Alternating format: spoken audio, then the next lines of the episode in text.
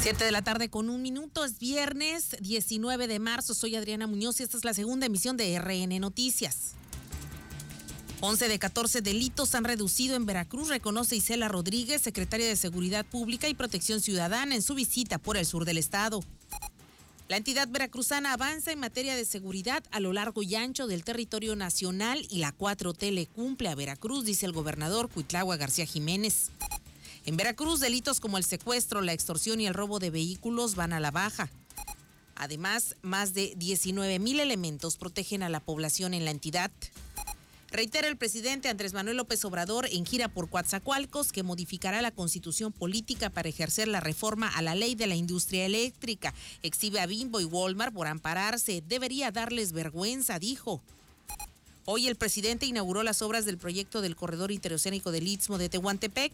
Afirmó que quedará en manos de la Secretaría de Marina y la Nación.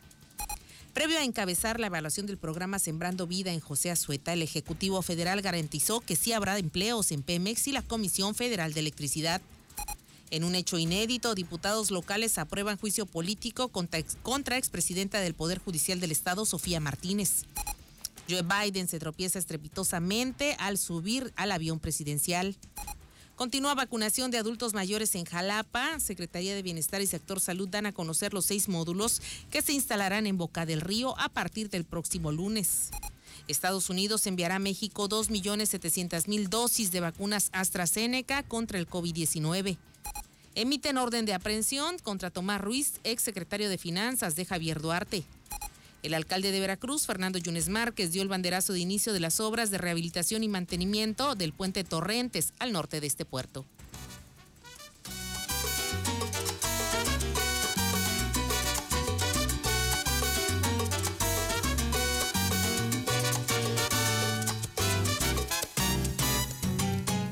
7 de la tarde con cuatro minutos. Estamos en vivo y en directo desde el puerto de Veracruz, transmitiendo a través de Más Latina 96.5 la mejor frecuencia y vamos a estar hasta la media, como todas las tardes, dando a conocer los hechos generados en la última jornada. Por supuesto, todo lo concerniente a la gira del presidente Andrés Manuel López Obrador por esta entidad veracruzana, particularmente el sureste veracruzano y, por supuesto, lo concerniente a la pandemia, al tema al cual no podemos soslayarnos, sobre todo cuando está avanzando el plan o la estrategia nacional de vacunación en nuestra entidad. El próximo lunes ya comienza la vacunación para las personas de la tercera edad en Boca del Río y Poza Rica. Tendremos el recordatorio de cómo estará el orden y la logística y por supuesto dónde estarán ubicados los módulos. En tanto, le comento que en la última jornada el secretario de Promoción y Prevención de la Salud, Hugo López Gatel, explicó el criterio con el que se están aplicando las vacunas en capitales y poblaciones.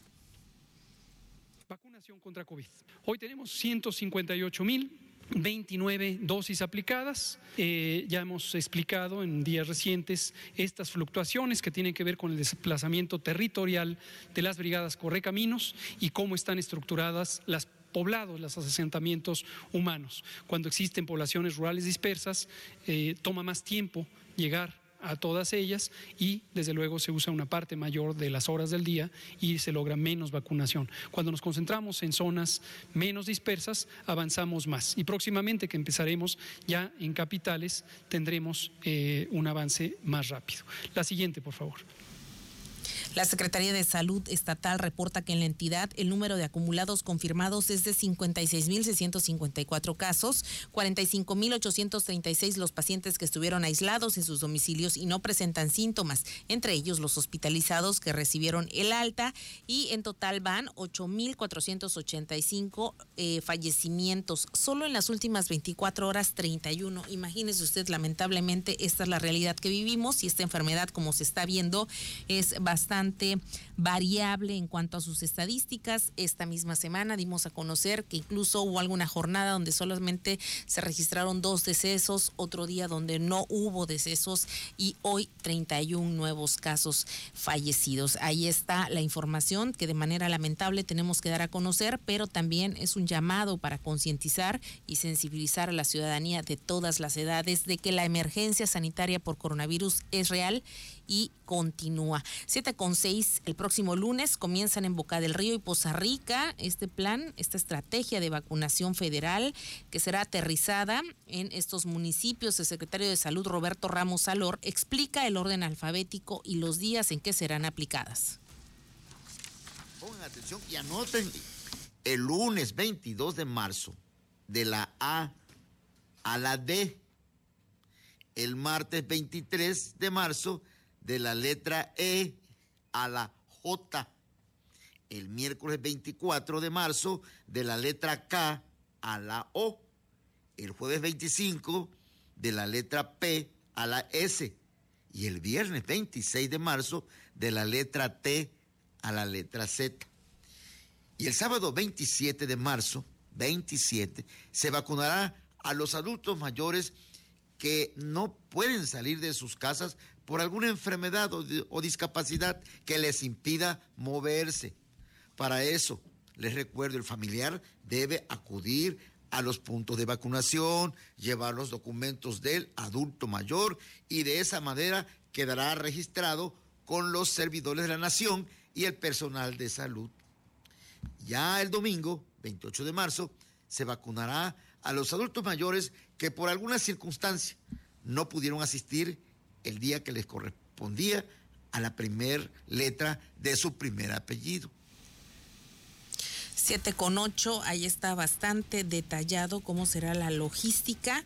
Y bueno, ¿dónde estarán ubicados los módulos en el municipio de Boca del Río? CBT 190, que está situado en domicilio conocido en la colonia Venustiano Carranza. La escuela primaria Plan de Ayala, también domicilio conocido, colonia Villarrica.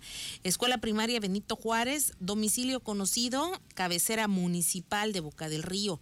Centro Integrador de Bienestar Urano, esquina Avenida Lázaro Cárdenas, es donde era la antigua tienda de Lice, así se le conoce, y también es domicilio conocido. Por supuesto, en el mismo tenor está en el World Trade Center, en Boulevard Adolfo Ruiz Cortines, Colonia Ilán Ilán, y el Hospital Militar de la zona conocida como la Boticaria en Ejército Mexicano. Ya lo escucharon, lunes 22 de marzo al domingo 28 de marzo. Desayunar antes de acudir a la vacuna, no suspender ningún tratamiento médico actual, solo debe asistir el adulto mayor y en caso de que lo requiera un acompañante, respetar las medidas sanitarias en los módulos de vacunación y el horario de atención será de 8 a 18 horas, de 8 de la mañana a 6 de la tarde.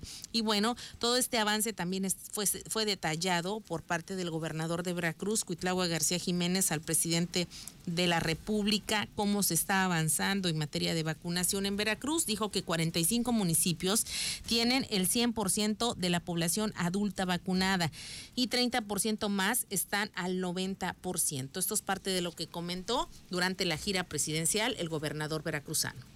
También, por último, presidente, sabemos de la problemática internacional con respecto a la producción de vacunas que ha existido un acaparamiento de muy pocos países, de más del 80% de las vacunas. Por eso agradecemos mucho las gestiones que usted ha realizado a nivel internacional. Hoy mismo nos da esta noticia, lo cual desde luego se debe a la voluntad de usted y por eso le agradecemos aquí el pueblo de Veracruz, porque eh, gracias a esa excelente gestión, a su gabinete de salud, al doctor Alcocer, a Ferrer del INSABI, al doctor Hugo López Gatel, a todo eh, el comité de especialistas que tiene usted enfrentando la pandemia.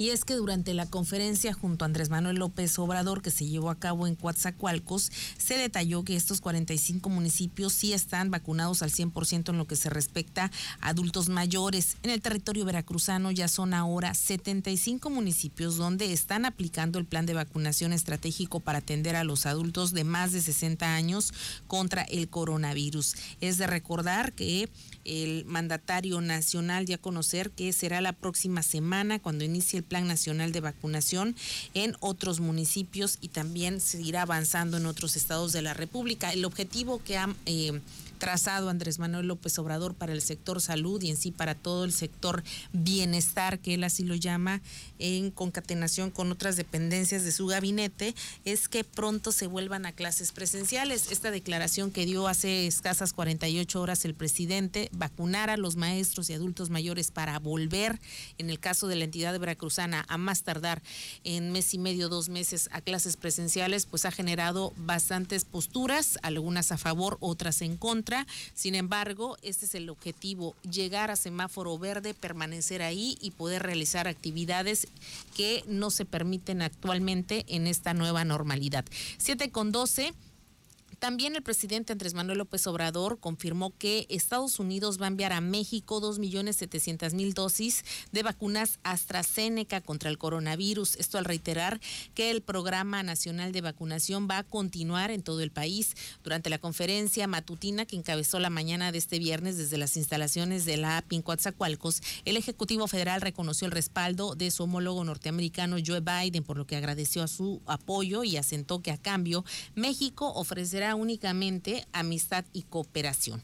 Advirtió que este envío de la Unión Americana a nuestro país será en calidad de préstamo, ya que hay contratos con AstraZeneca, pero a mediano plazo, por lo que será la semana próxima cuando la Unión Americana envíe el monto de vacunas acordadas a nuestro país. 7 con 13, vamos a ir un corte y regresamos.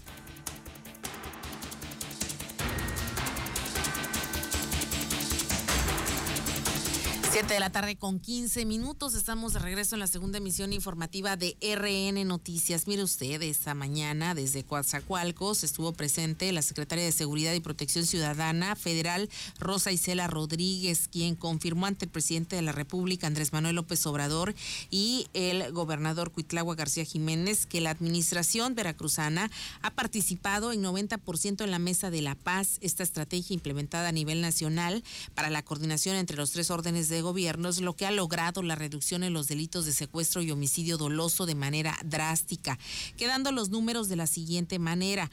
Secuestro ha bajado en 56%, robo en diversas modalidades 26%, el robo de vehículos 30%, el robo transeúnte 22% y robo a casa habitación 17% en relación con el periodo anterior, colocándose Veracruz en el número 22 a nivel nacional, precisó la secretaria durante la conferencia matutina que se realizó en el sur del estado. Con esto, en total, dieron a conocer que 11 de 14 delitos disminuyeron significativamente en el gobierno de Cuitlagua García Jiménez.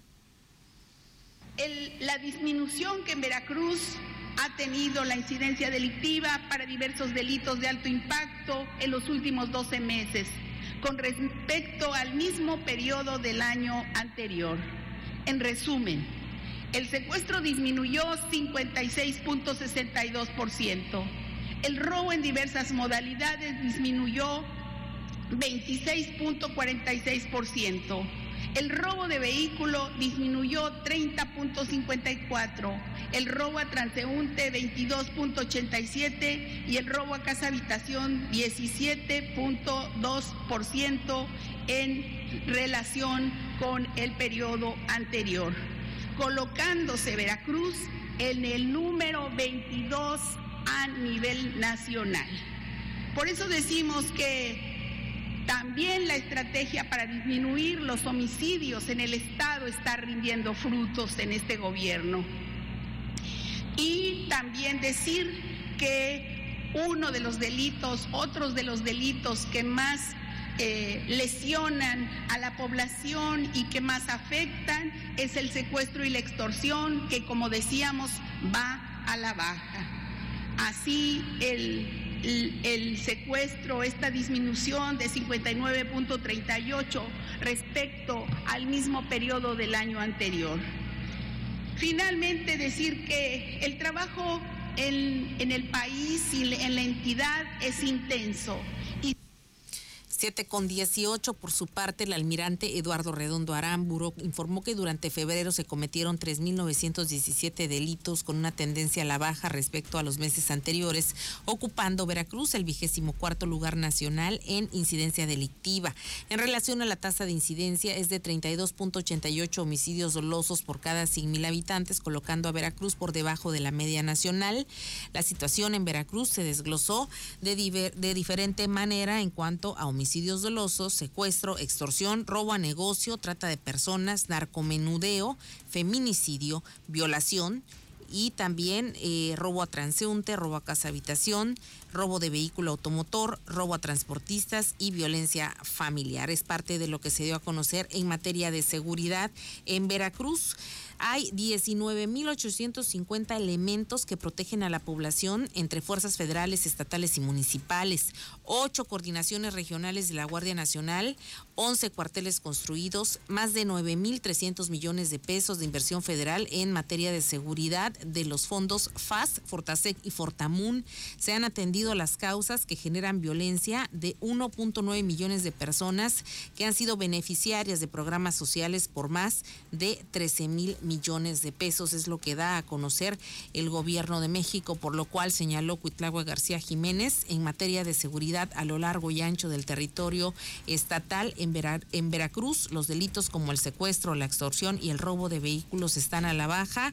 En la, cuatro, en la 4T veracruzana se está cumpliendo con el sur, el norte y el centro de Veracruz. Hoy podemos decir que se está cumpliendo en la cuarta transformación, porque si usted recordará, visitamos este proyecto ah, en su arranque y hoy estamos viendo la conclusión de esta parte que nos da precisamente atrás, que lleva una inversión enorme que significó no solamente la derrama económica, sino también el impulso a esta región de Coatzacoalcos.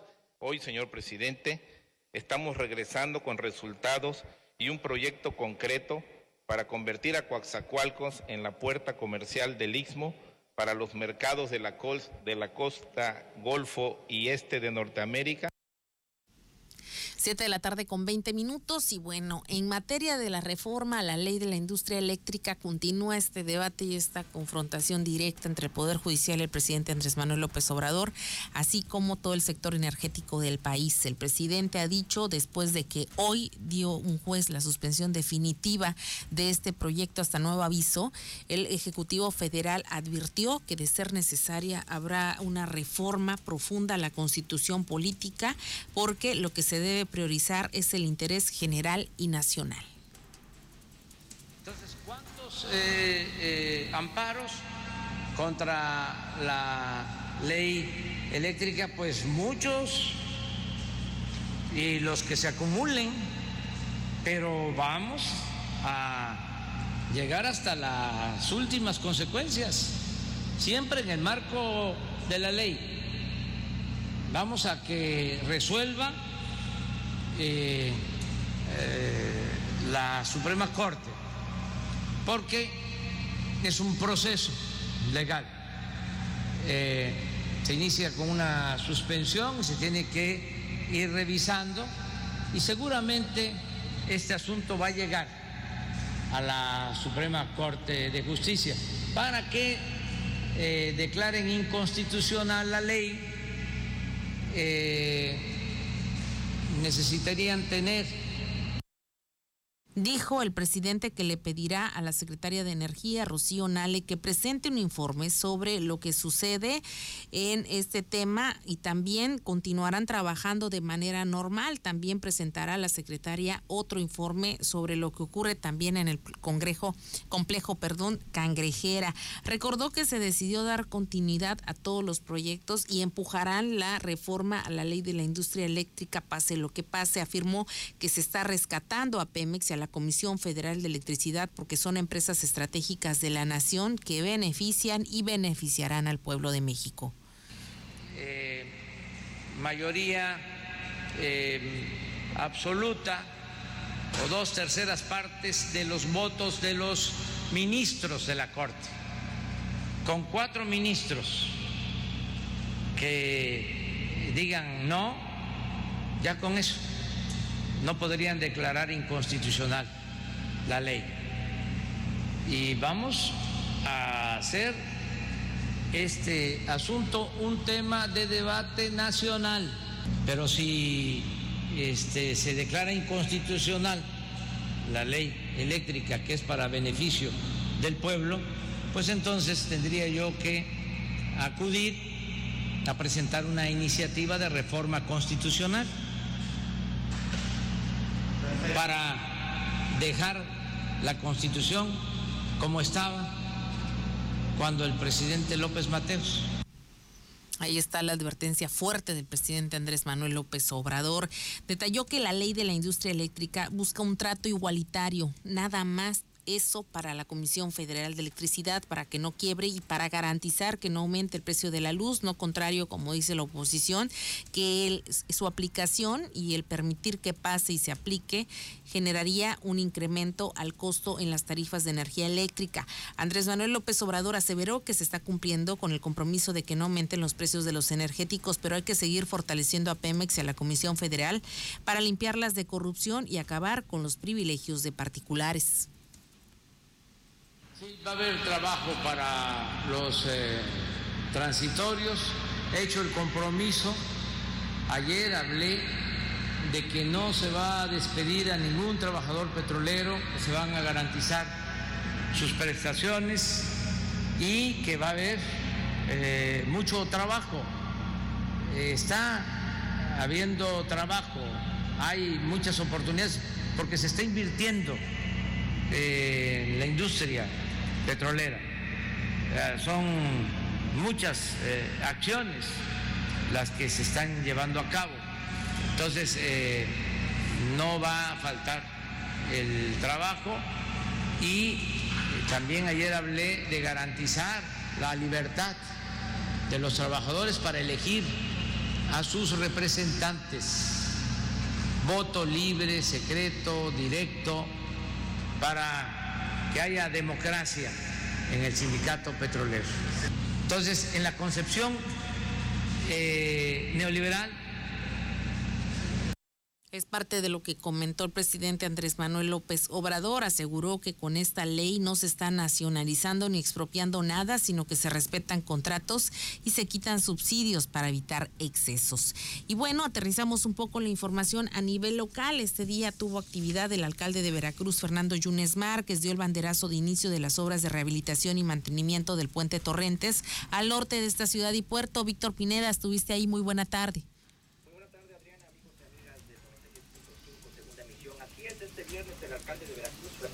Márquez dio el inicio de arranque de obra de rehabilitación del puente Torrente, ubicado al norte de esta ciudad de Veracruz. Este puente, como sabemos, divide el fraccionamiento Torrente y Río Medio. Y bueno, la obra de rehabilitación eh, en este puente está contemplada en el programa Sendero Seguro y consta de la mejora del pavimento, guarniciones y banquetas nuevas, así como el barandal e iluminación idónea para la zona. Para esta obra, el Ayuntamiento de Veracruz inversión de 1.5 millones de pesos para hacerle sus mejoras y sea un tramo seguro para las mujeres y personas que suelen caminar diariamente y a toda hora por este punto. Escuchemos lo que nos dijo el alcalde de Veracruz, Fernando Yunes Márquez.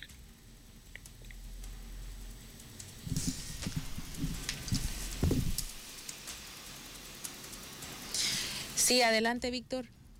Sí, y pues bueno, para eh, para esta obra eh, más de 12 mil ciudadanos se verán beneficiados con esta obra que es parte del programa Sendero Seguro que busca dar espacios públicos libres de violencia para las mujeres en Veracruz.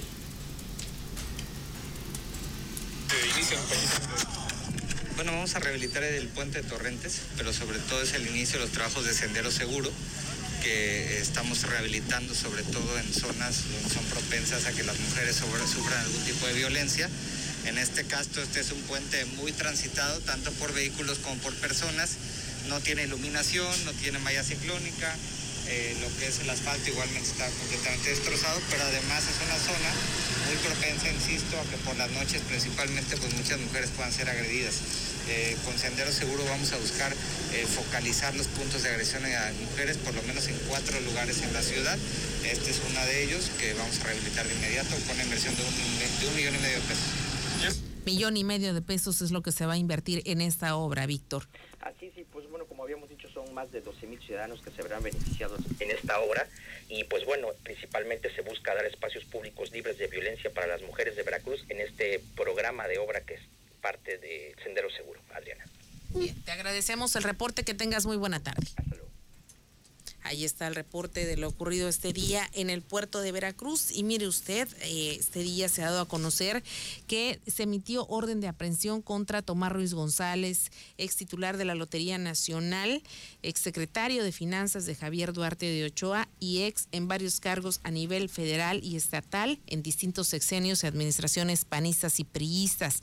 Tomás Ruiz González exsecretario de Finanzas y Planeación durante el gobierno de Javier Duarte de Ochoa, es buscado por las autoridades por su probable participación en delitos federales, de acuerdo con un informe rendido por el juzgado séptimo de distrito en el estado de Veracruz. De acuerdo con lo informado, fue el juez séptimo de distrito quien libró la orden de aprehensión en contra del exfuncionario estatal y federal por los presuntos delitos de peculado dentro de la causa penal 1 diagonal 2020 de su índice, proceso penal en el que también se emitió una orden de arresto en contra del ex secretario de Trabajo también de Javier Duarte de Ochoa y ex oficial mayor de la Secretaría de Veracruz en ese mismo periodo, Gabriel de Ante Ramos. La Fiscalía General de la República es quien ha solicitado al juez federal la captura del exfuncionario por su probable participación en el desvío de recursos federales mientras se desempeñó como secretario de Cefiplan del exgobernador Javier Duarte de Ochoa, quien cumple una condena de prisión por lavado de dinero y asociación delictuosa. Ah, Cabe decir que el febrero pasado apenas se informó que Tomás Ruiz habría promovido un juicio de amparo 35 diagonal 2021 del Juzgado Segundo de Proceso Penal Federal y Amparo en materia penal con residencia en Villaldama, Veracruz, en el que señaló que temía ser detenido, pues el pasado 4 de febrero de 2021 fue informado por personal que trabaja para él que sujetos vestidos con uniforme tipo policial habían rodeado su domicilio en la parte exterior, ubicado en el municipio de Antón Lizardo en Alvarado, Veracruz. Así las cosas, 7 con 30 en más información antes de irnos. Este día también el presidente Andrés Manuel López Obrador se refirió a erradicar completamente la corrupción en las empresas del Estado. Entonces, ahora que lo que queremos es que haya un trato eh, igualitario para que no quiebre la Comisión Federal de Electricidad y para que no aumente el precio de la luz porque hice el compromiso de que no iban a aumentar los precios de las gasolinas y lo estoy cumpliendo, y no iba a aumentar el precio del diésel, y no iba a aumentar el precio del gas, ni el precio de la luz. Pues para que no aumente, tenemos que cuidar a la Comisión Federal de Electricidad, tenemos que cuidar a Pemex, limpiar de corrupción a Pemex, limpiar de corrupción a la Comisión Federal de Electricidad, pero también no permitir que haya estos privilegios eh, en beneficio de corporaciones económicas nacionales o extranjeras. Eso es todo. No se está nacionalizando, no se está expropiando, se están respetando eh, los contratos lo único es una modificación eh, a la ley eh, eléctrica para que no existan estas eh, concesiones, estos excesos, estos subsidios es parte de lo que dijo el presidente Andrés Manuel López Obrador y bueno, también exhibió a las empresas Walmart y Bimbo, quienes también se ampararon y es que vinieron en cascada estos amparos que actualmente mantienen suspendida la reforma a la ley de la industria eléctrica. Es por eso que Andrés Manuel López Obrador expuso que se enteró que estas dos empresas se ampararon por la reforma, por lo que se dijo dispuesto a informar el por qué quieren mantener esos privilegios. Dijo que se amparó Walmart y se amparó Bimbo y cualquier ciudadano, creo, Yo, dijo el presidente, se preguntaría qué tienen que ver con la industria eléctrica, pues resulta que sí tienen que ver. Desde Coatzacoalcos explicó que con esta reforma energética, si estas transnacionales constituían una empresa para producir energía y si además producían energía eólica limpia, al final comprarían la energía eléctrica más barata que lo que pagaría la mayoría de los mexicanos por la luz. El mandatario federal reiteró que ya no quieren que las grandes empresas se queden con el subsidio y el dinero de los mexicanos, mucho menos con sus recursos, porque todo eso significa entregar presupuesto público a las grandes corporaciones. 7 con 33, nos vamos, nos escuchamos el próximo lunes, si no pasa otra cosa, en punto de las 7 de la mañana, en la primera emisión de RN Noticias, con mi compañero Saúl Esteves y una servidora. En tanto se queda usted con Dulce María Valdés y Saúl en los controles.